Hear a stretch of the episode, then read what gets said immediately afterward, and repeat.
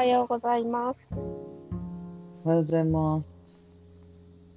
第42回目です。はい。はい、この音声コンテンツは分かり合えないことが多い2人、私、三河と後輩大野が雑談をしながら分かり合えないことを楽しむラジオです。はい。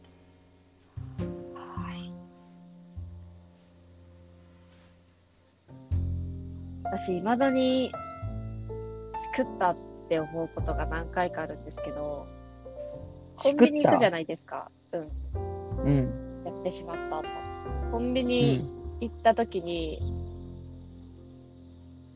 5回に3回ぐらいは、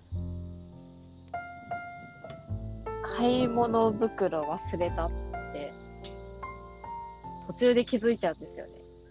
うんうんうんうん。そもそも持っていこうっていう意識はあるんだけど、うん。あ2つ理由があって、1つは、まず、コンビニに行くつもりじゃなかったけど、見かけて行きたくなったパターン。うん。と、まあ、単純に忘れて、買い物袋忘れてコンビニに行っちゃうパターンがあって、いや、これ未だに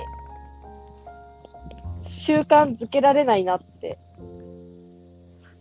すごい別に買うことに抵抗は全然ないんだけど、なんか悔しい気持ちになっちゃう。それちょっとわかるな。別に買ってもいいんだよ。けど、わざわざマイバッグ買ったじゃんみたいな。あー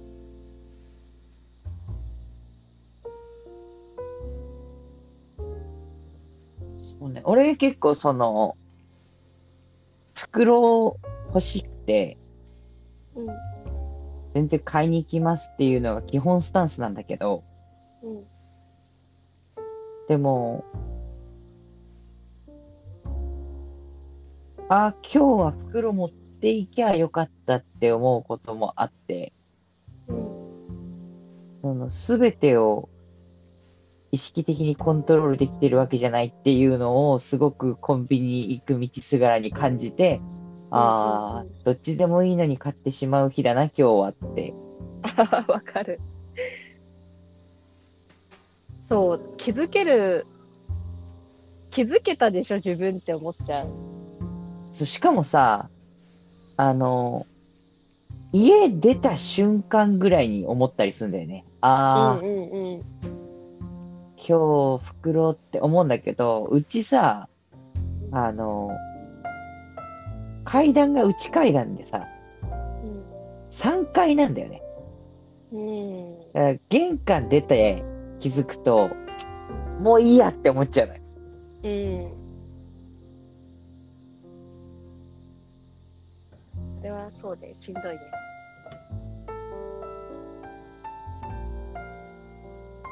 そうなんだよね。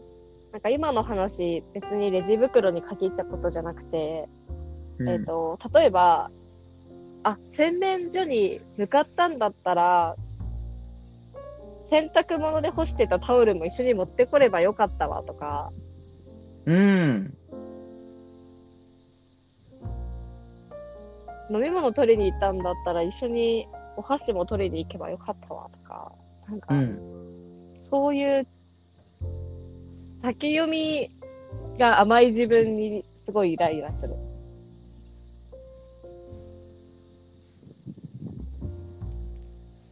そのね、家の中の活動は、結構コントロールできるようになってきたんですよ。うんうん。俺も家で同じようなさっきのレジ袋みたいな、ああ、これも一緒にやっときゃよかったって思うことが多かったんだけど、うん最近ね、すごく無駄のない動きをしてる。うーん。何を変えたらそうなったの？これは、あの、家にいる時間が長くなったからなんじゃないってすごい思ってて。うん。今までは、外にいるのがメインで、家にいるのがサブっていう感じが感覚的にあったんですよ。うんうんうん。だから、その、家で仮に二度手間になったところで、あんまり問題ないというか、は発生頻度自体も少ないし。でも、今はもう家にいるのがメインだから、家の一個一個の行動をちょっと改善するだけで、すげえ成果出るじゃない。あと、経験回数も多い。その、外にいる時間が8割で家にいる時間が2割だと、その、あー、二度手間って思う発生頻度自体が少ないじゃない。うんでも今は家に10割ぐらいいるから、あーって思う頻度がめっちゃ高くて、で、そうすると、あ、次やるときは気をつけようってなって、結果的に改善されてきた。いいね。あ、最本当に無駄ないなと思う。あの、台所から食器とか飲み物とかを持ってくる動き、それを、あの、また上げる動き、あの、台所に戻す動きとか、その時に洗濯物とか、あとゴミ出しの時の動きとか、おースムーズにやれてんじゃん。って感じするな。まあ確かに今家にいる時間が伸びたことによって物のレイアウトというか置く場所を変えたパターンもあったわ。調味料とか昔はそこまで頻度高く使わなかったから台所に置いてたんだけどよく使う調味料はもうテーブルの上に置いておくかみたいな感じになったし。あとえっと、常備水っていうのかな。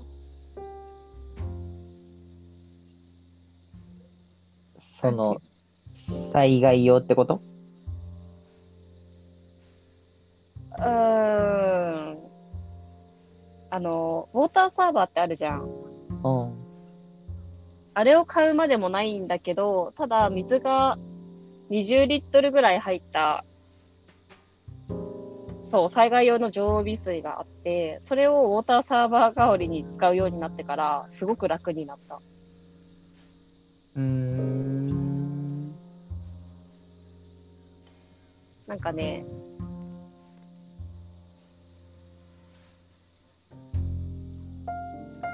片手では持てないか。両手でちょっと重いぐらいかな。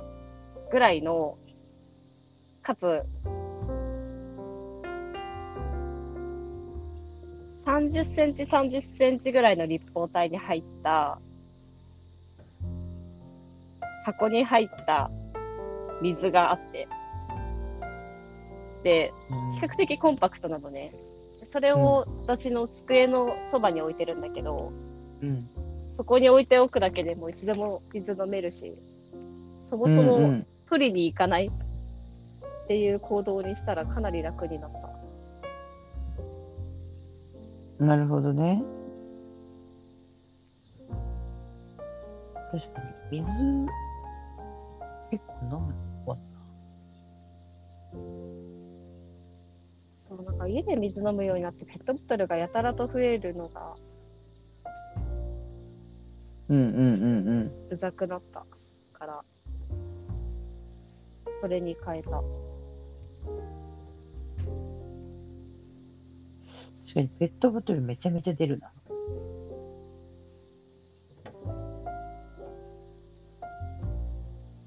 意外と場所取るよね、ペットボトルのゴミって。うん。でかい。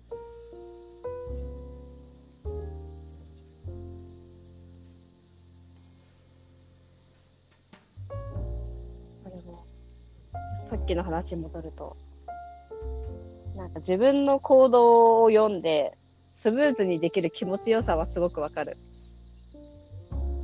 うん、コントロールしてる感ね。うん。や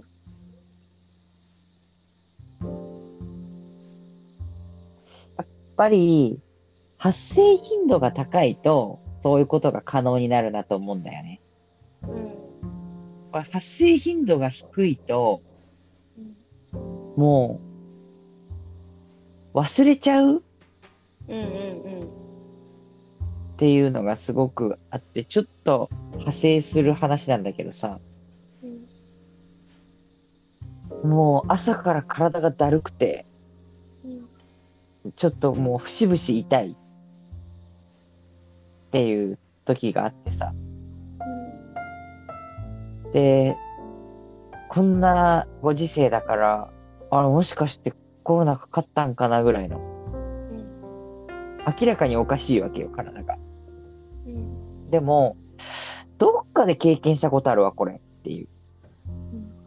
初めての体験じゃないなって思って生活してて、で、立ち上がったりするとき毎回キッてなって、なんだろうな、これって、一日ぐらいずっとそれに苛まれて、夜ぐらいにハッたと気づくんだけど、筋肉痛だわ、これっていう。うん。あの、前日にちょっと重いもの持って、10分ぐらい歩いてたのよ。そんなのさ、それで筋肉痛になるなんて思わないじゃない？うん。でも、あ、確かに昨日汗かきながら歩いたわーって、夜になって気づくっていうのがあったりするんだけど、この、運動したという認識はないんだけれども、筋肉に負荷をかけていって、結果として不調を感じるぐらいの筋肉痛が発生するっていうのが、稀によくあるんだよ。うん。あの、発生頻度はめちゃめちゃ低いんだけど、絶対にこう、確実に存在する。うん。この前、それが発生したのが、あの、こんだけ家にいてさ、じゃあ、片付け？部屋の片付けでもしますかっつって、部屋片付けて、で、いらなくなった服を処理したんですよ。うん。あれ、この話したっけ？モードオフ行ってきましたっていう。うん。あの、俺めちゃめちゃ服持ってんのね。うん。で、その服を半分ぐらい捨てようと。うん。で、捨てようとしたんだけど、メルカリやった方がいいよって言われて、うん。チャレンジしたのね。数着。あの、もう、50点ぐらいある中の10着ぐらいをメルカリにチャレンジしたんだけど、もう、撮影すんのもめんどくさいし、2点ぐらい売れたんだけど、その、梱包するのもめんどくさいし、梱包してこんなに大変な思いをしたのに、1000円、2000円しか稼げないって、不毛だわって思い、まとめて捨てるっていう選択を取ろうと思ったんだが、まとめて捨てるんだったらまとめてモードオフ持ってったろって思って、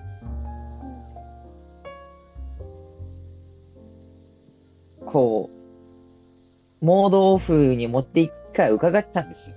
で、あのーでもコロナの影響で、店がオープンしてないっていうのがあったりもしたんで、しばらく家に保管してたんですが、ある休日にそれをもう持って、それこそ20分ぐらい歩いて、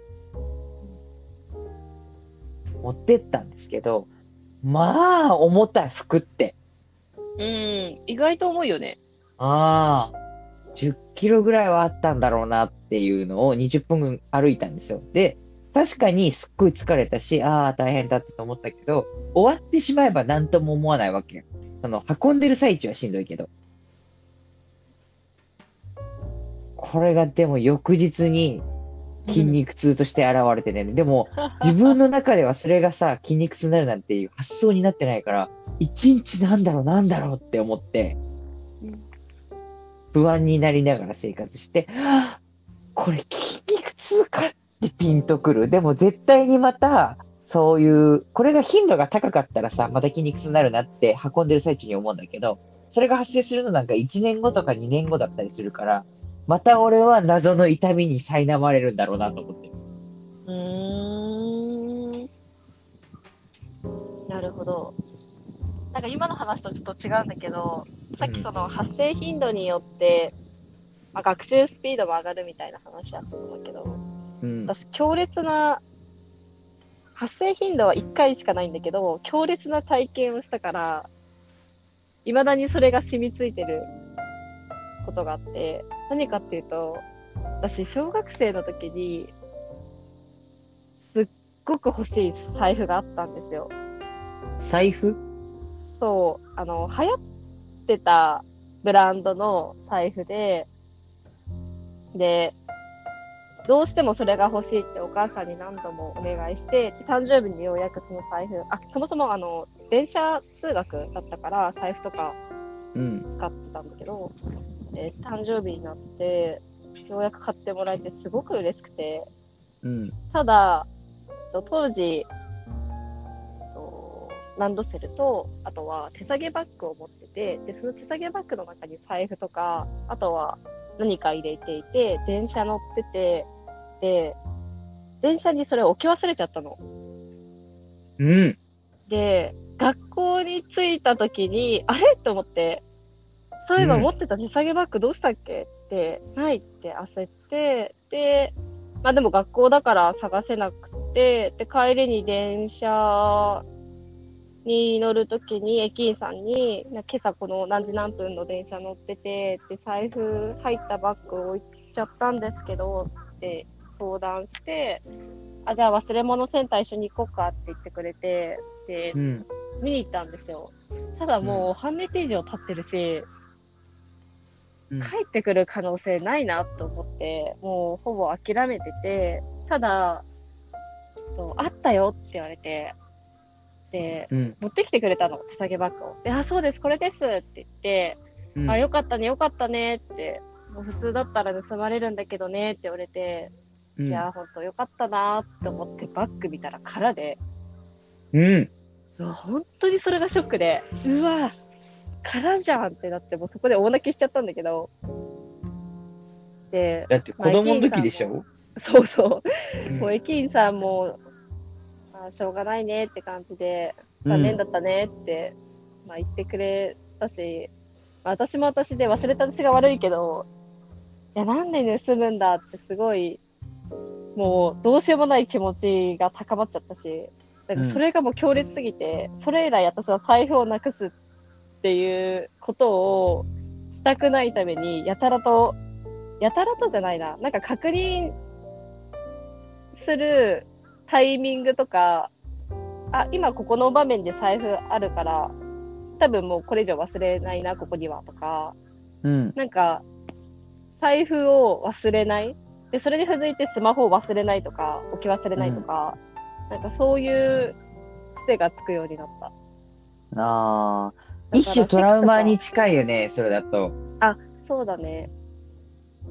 どっか移動するときとか必ず席を振り返って確認するとか、うんうんうんうんうん。もう癖になってる。それさ、三河さんはそういう感覚があるじゃん。うん。そういうことをつまり意識してるわけじゃない。うん。たまにさ、当たり前のように財布忘れてくやついるじゃん。うん。衝撃受けない？そういうの見ると。なんでお前はそんな当たり前のように忘れてんのっていう。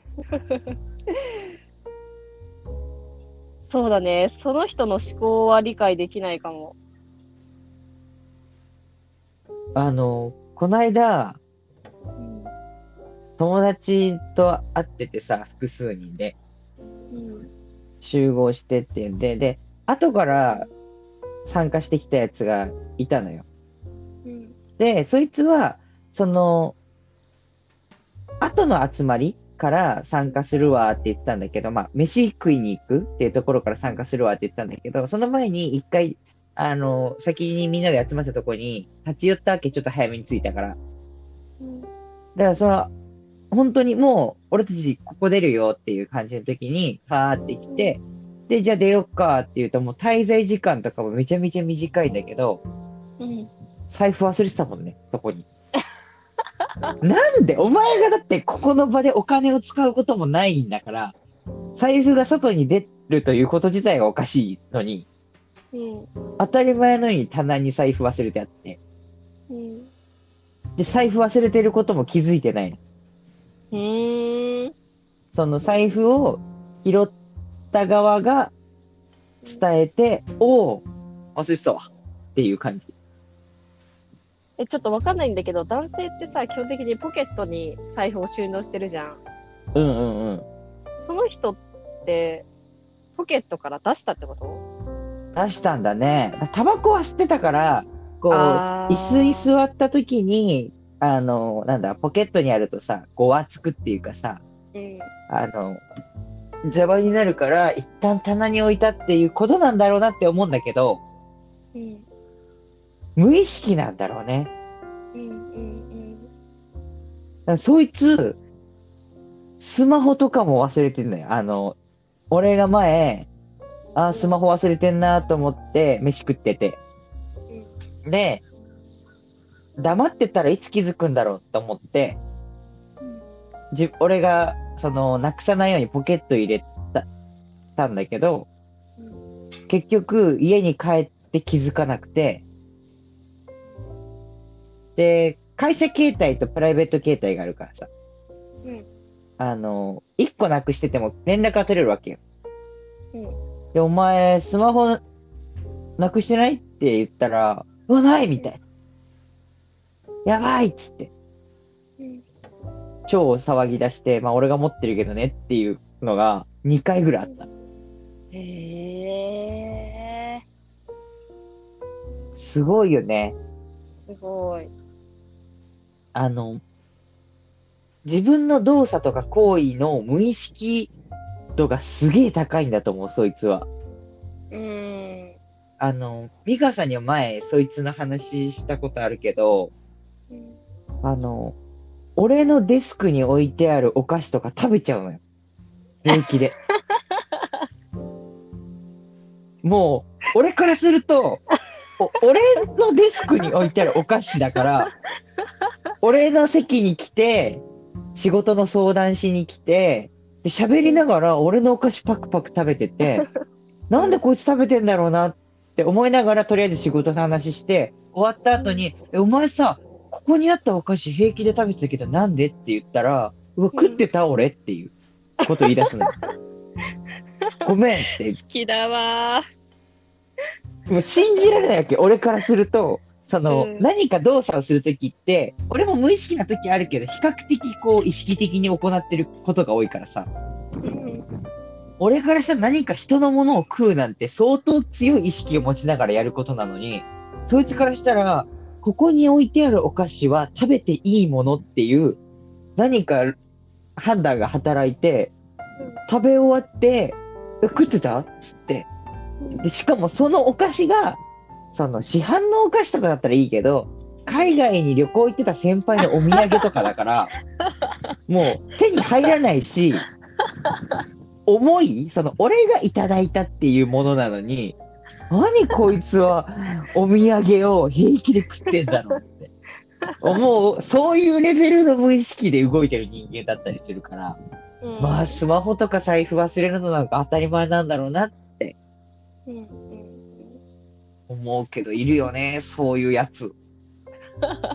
いや、後半のお菓子の話はなかなかいないと思うけど、すごい、なんだろうな。うーんなんだろう。どうして、どうしてだろうね。何が起きてんだ彼の頭の中で。うん、だからこう、意識をするっていうことはある意味気を使うってことだと思うんだけど、その気を使う、気を張る範囲っていうのが極端に少い。ないんだよね。それによって痛い目を見たことも少ないだろうし、仮に他人からしたら、まあ俺とか三河さんからしたらそれって嫌な思い出になるようなことがあっても気にならないんだよね。いやそうだろうね。うん。だからず気を使う必要がないんだろうね。うん。ずぶといは、繊細じゃない。そうだね。うん。いや、面白い。ああ、でもそうだね。気を使うっていう表現は正しいな。その気を使うかどうかって、多分過去の体験と経験から来てるんだろうなとは、話聞いて思った。うん。だこれもね、発生頻度の話にも紐づくと思うんだけどさ。うん。俺、だから、財布、財布の本体をなくしたことはないんだけど、ちょっとこう、小銭入れはなくしたことがあって。でもそれも、一回とかじゃないと思うんだよね。で、警察行ったりとか、あと、家の鍵めっちゃなくすの、俺。家の鍵をなくすことは結構多いんだけど、うん。でも、なくすんだよ、それでも。だから俺にとって家の鍵なくすって、そんなに痛い目を見た経験になってないんだろうなって思うん。自分にしか被らないもんね。う。そうそうそう。で、しかも、じゃあ仮に鍵再発行というかさ、鍵自体を変えるってなってもさ、まあ2、3万でしょっていう感覚だし、うん。そこがそんなに痛いって思わないから、本当に学生時代とか、3、4回鍵なくしてるもん。そうなんだ。そういうのないな。まあ、発生頻度の話と、あとそれの、なんだろうな、こう、痛い目見た話。だ三川さんの財布はさ、一回だけど痛い目度合いが強いから、うん今でもっていううん風に、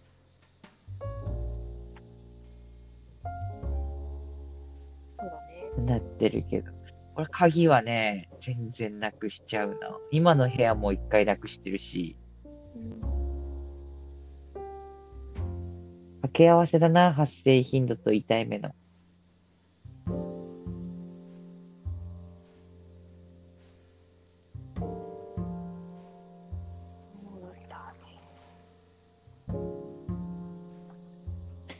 めちゃめちゃ気を張っちゃうことってあるかな人とのコミュニケーションめちゃめちゃ気張ってると思。う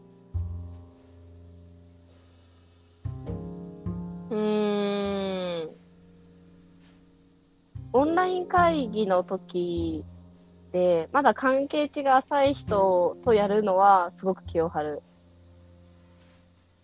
あーでも、その、特殊な状況下だよね、それってさ。ある意味初対面のっていうさ。うん。俺、すべて、気張ってるもん。あの、この話はちょいちょいあるけどさ、その相手がどう思うだろうっていう観点が強い。いやー、その観点、いいよね。だから、大野美香さん、君のいいところだと思う。あんまりそれこがないのは、美川さんがそれで嫌な思いした経験が少ないんだと思う。うん。もしくは気づいてないか。そうそう。だから、重要なことじゃないってことじゃん。うん。俺はもう、相当、やっぱ考えてるなって自分でも思うし、相手が嫌だなって、お俺の発言とか、まあ言動で、相手が嫌だなって思ってるときは、俺は嫌だなって思うだろうなって分かってやってるときだと思う。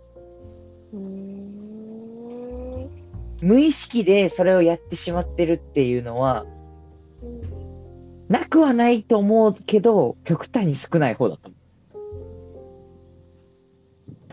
そっかそっか。う。うん、こうに言ったら生意気だなとか、偉そうだなって思われるだろうなって思って、それでもこ今回はそっちをチョイスするって理解しながらやってる。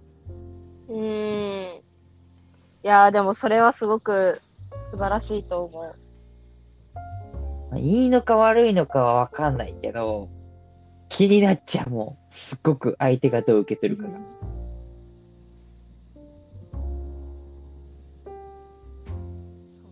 いや、なんか、オドくんのそういう話を聞いて、私も気にするようになったもん。ちょっとだけだけど。ああ、そうなんだ。言い方とか言い回しとか、ストレートに言いたいことを、言ってきたことを、いや、でも、ちょっと遠回りして、こういう言い方の方がいいだろうなとか相手の気持ちがこう変化するだろうから、いきなり私がストレートで言うと、1から、1だった気持ちが10に膨らんじゃうだろうから、まずは3に膨らませてから、5、7と、どんどん気持ちを変えていった方がいいんだろうなとか、うん。カスタマージャーニーじゃないけどうん、相手がどう感じるかを考えるようになりつつはある気がする。そこら辺も、あれだよな。さっきの三川さん、財布のトラウマじゃないけど、あ俺も、あるもんな。こういう、なんだろうな。基本的に別に人に嫌な思いをさせたいわけじゃないっていうか、大前提。っていうふうに、何、まあ、いろんな経験で生きてきた中で、そんなつもりじゃなかったのに相手がそう思っていたっていうことが発覚して、うんすごく悲しいというか、うん驚愕したっていう経験が結構ある。でも思い出せるものと思い出せないものがあるけど、だそこら辺がちっちゃい時に積み重なりすぎて、すっげえ気をつけるようになったんだと思う。あの、親の影響が一番でかい。友達も絶対にそういう経験あったけど、親がなんでそんなことを言うんだろうっていう風にめっちゃ何回もあって。俺はそんなつもりじゃなかったのに、そんなつもりで言動してないのに、そんな風に取ってたなんてっていうのを幼少期に結構経験して、多分それが、あ、の、原体験というか、ある意味トラウマになってると思う。記憶できてる範囲で言ったら、だからつまり怒られてんだよね、めちゃめちゃ。俺めちゃめちゃ親に怒られてるのよ。うんで、今でもその忘れられない、うわーって思うのは、うん母親の誕生日に家族でガスト行ったのよ。うんで、俺が、その時の食事代を出したの。へえうんちっちゃい時だから、お年玉とか、お小遣いとか、月500円とか、そういうの貯めてたのよ。貯めてたやつを、じゃあ今日はお母さんの誕生日だから、みたいな感じで、僕が出すねっつって出したはず。全部。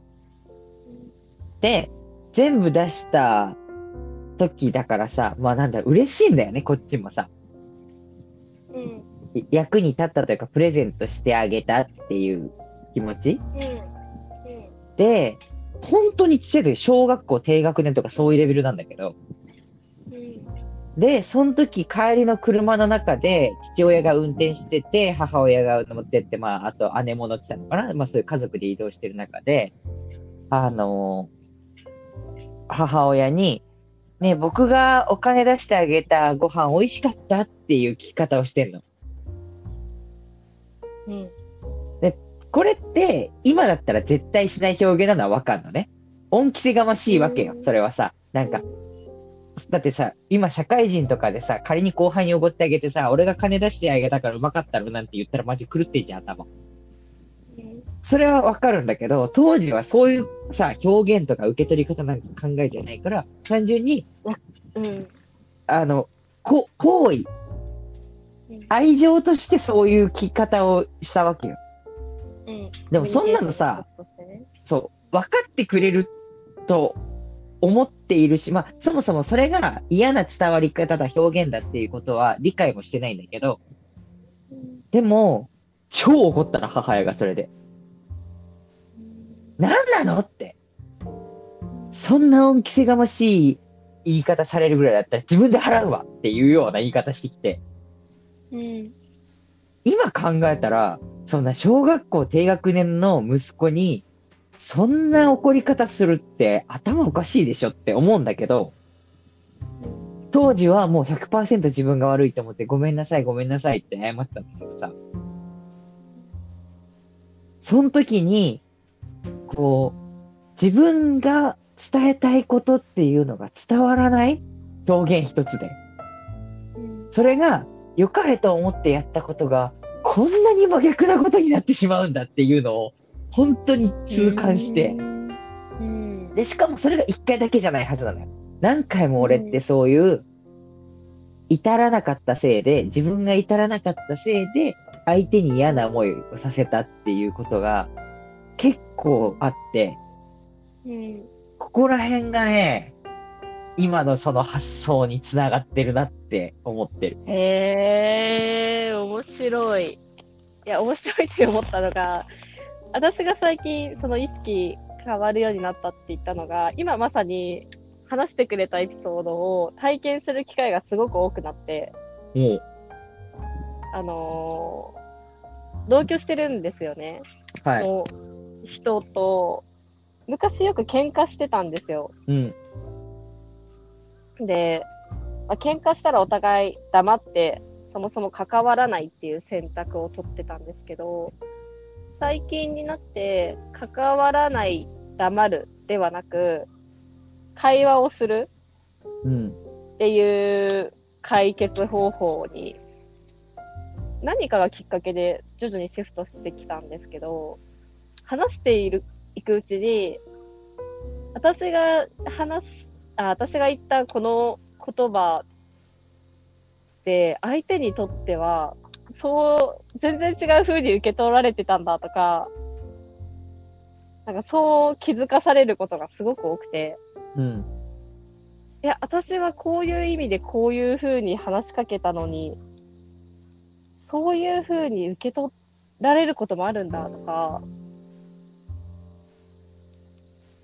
えそんなに重い意味なかったんだけど、そこ気にしてたんだとか、なんか相手と会話することによって、今まさにそれ、温野くんが 小さい時に体験したことを感じる瞬間が毎日あるので、今すごい学習スピード上がってるのかもしれない。ああ、なるほどね。まあ、その、そういうふうに受け取って、なるほどね。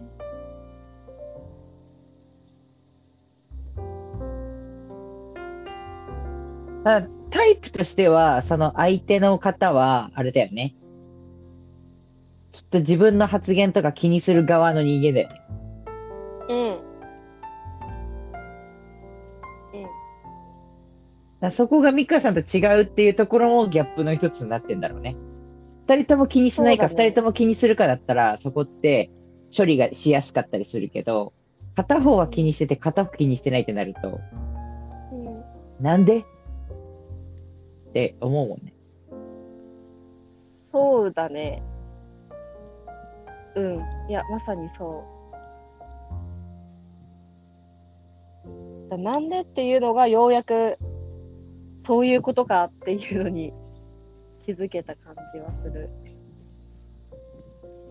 なんかここら辺、本当こうなのはさ、人ってみんな自分の基準で相手のことも考えるじゃない。うん。うん。だから分かり合うのむずいよね。あの、時間かけないとさ。まさか自分、うん相手がその自分と違う基準を持ってたなんてっていうギャップが1個目にあるじゃん。うん。しかもその、うん、やっぱそうね。なんかギャップがあったなんてって気づくの、気づくまでにすごく時間がかかるよね。で、時間っていうのが会話のようだったり、そもそもギャップがわかるような話をしているのかとか、気づこうという意識があるのかとかにもよって、そこにたどり着くまでの時間って全然違うだろうし。でもこれ、あの、一個スキルで、うん。鍛えたら伸びる部分だと思ってて、うんうんうん。あの今、ミカさんの話だとさ、その、お互いの考え方が違ったなんてとか、相手とのギャップがこのぐらいあったなんてって、あの、うん気づくのに時間かかってたじゃない。うんでももう、最初からそれ捉えられたりうん。できる、これスキルだと思うわ。いや、そう、そうだと思う。あとはそもそも分かり合ってるよねっていう前提で接しない？これ前もこのラジオで話したな。同じ話してるわ。目の前にいる人と分かり合っ、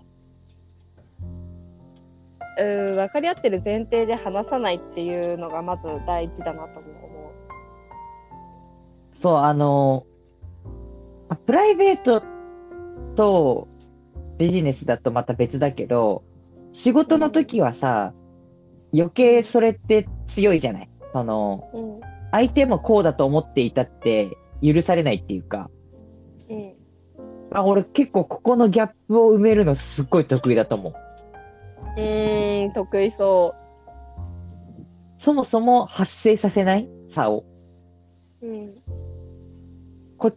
ち側の思考が、いかにスタートして、どういうプロセスを通ってゴールしてるのかっていうのは全部説明できるし、相手のゴールから逆算して、あ、この人こういう思考してるんだっていうのも言語化できて、あなたこう考えましたよねって全部説明した上で、私こう考えたんで、ここがギャップですよねって言える。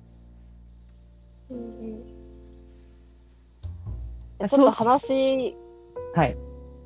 飛んじゃうんだけど、うん。今仕事で、あのなんていうのかな、人のキャリアに関わることとかが多くなってきたの。キャリアの話を聞くこととかが多くなってきて、うん。で、あのよくある悩みだと、いろいろ経験してきたんですけど、これを職務経歴書にうまく書けないんですよねとか、強みとしてアピールできないんですよとか、そもそも自分が何のスキル持ってるのかわかんないんですよっていう相談とか悩みを持ってらっしゃる方が多くて、うん。でも話を聞けば聞くほど、いや、めちゃくちゃ経験してるし、こういうスキル持ってんじゃんって私にはわかるのね。私にはっていうか、多分、聞いている側の人たちはわかるんだけど、本人があんまりこう、解釈できていないパターンがすごく多いなって思うと、自分が経験してきたことをスキルに変換するこの変換する力自体、持ち合わせてない人が多いんだなって思った。で、今の話で言うと、大野くんって過去のその、お母さんの話とか、トラウマだったり、その経験に基づいて、えっと、人の、なんだろう、気持ちを読み取る力とか、その、どこにギャップがあるのかっていうのを察する力が身についたと思うんだけど、これ多分その経験を再現性のあるスキルに変えられることができたからだと思うのね。うんうんうん。でも多くの人たちっていろいろ経験してるんだけど、それをまあ再現性あるもの、自分の力とかスキルに変えられるっていうこと自体、すごく難しいんだと思う。うんうんうん。で、多分これは本人一人でできるのかな？どうなんだろうできるパターンはほとんどいないんじゃないかな。仮にそれができるとか得意だと思ってる人だとしても、100は無理だよね、一人では。あの、やっぱりさ、途中にも出てきたけど、自分のこと、やってることとか基準が当たり前になるじゃない、どうしたって。うんうん。これを客観視するためには、やっぱり、他者の視点が入るのが一番早くて、うん。あなたの当たり前異常値ですよっていう話をうん。言える言ってもらえる環境を用意するのが早い。なんかこれはもうスキルに関してもそうだし、なんか全てにおいてさ、おかめ八目って俺結構物事捉えるときに思ってんだけど、やっぱ第三者が見たら簡単にわかることでも、本人はわかんないよっていうのは絶対ある。うん。うん。うん。あるね。うんだからあんまり一人で、うまあ一人で悩むのも大事なんだけど、さっさと聞いちゃった方が早いよ。うん。そうだね。そうだね。まずはその自覚をして、自覚した上でそのスキルを使ってみる、発揮してみるっていうのもすごく大事な気がする。そうね、無意識でやってんじゃなくて、誰かに指摘してもらった上で自覚して発揮してみるっていう、この工程は大事だね。うん。大野くんの場合は、それできてるのがすごいよね。自分が把握してる範囲に関しては、すごく意識的に、この、今はこのスキル、今はこのスキルってやってるけど、それもまだまだ足りないかもしれないから、それこそ第三者に聞いたりした方がいいよね。そう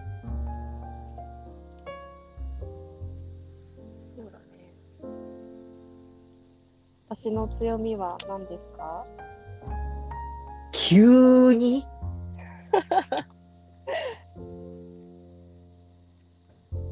なんだろうね。あ、でも熱中、俺からするとすごい熱中できるところだと思うけどね。うんとそのこととか、あと視野狭いとことか鈍感なところとか、そこら辺は強みだと思ってる俺は。いや、それどういう場面で発揮されるんだろえ、だから視野狭いにしろ鈍感にしろ、一つのことに熱中というか、一分野に熱中できやすいよね。う。うん。だって、視野が広くて敏感だとさ、気が散っちゃうじゃん。あれもこれもって思っちゃうけど、うん。なんかその、美香さんは、あの、好奇心を飼いならす的な話で言うと、いろんなことに興味を持つんだけど、うんなんだろうな。そ、その範囲さえも、でも、絞られてる感じはするかも。うんうんうん。その、フェーズというか時代ごとに。うん。で、熱中した時は一旦もうそっちに走れるうん。し、あと飽き性なのもいいところなんじゃない？あの、一通りやったら次のところに勝手に自分でピボットできるってなかなかない。うん。俺、こだわっちゃうもん、その分野に。うん。だから、さ、さっきその相手の気持ちも考えながら表現をするようになってきたっていうのは、ある意味では、スキルが伸びてるってなるけど、ある意味では、その長所を打ち消してるよね。ああ、そうだね。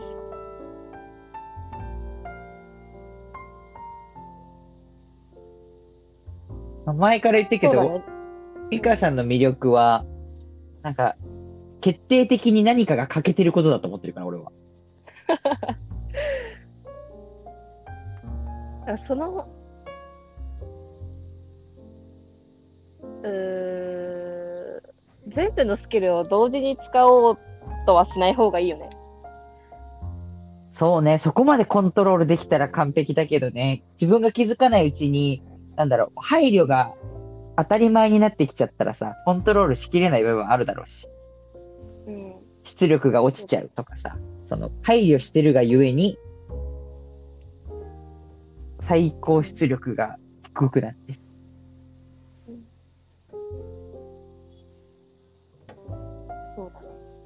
うん。バカでいるっていうのが大事って言うじゃない。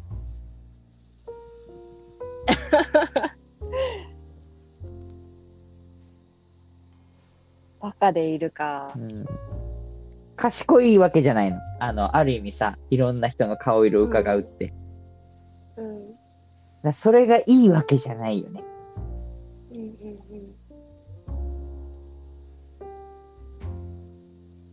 確かにね。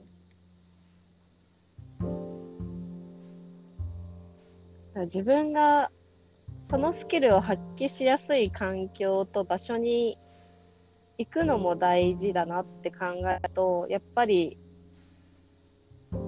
自分のスキルを自覚して使うっていうことが大前提あって、じゃあスキルの自覚ってどうやるんだっけっていうと、人を頼りながら自分のスキルってこれかもで使ってみるっていう、なんかステップをちゃんと踏まないと自分のものにならない気がする。うん。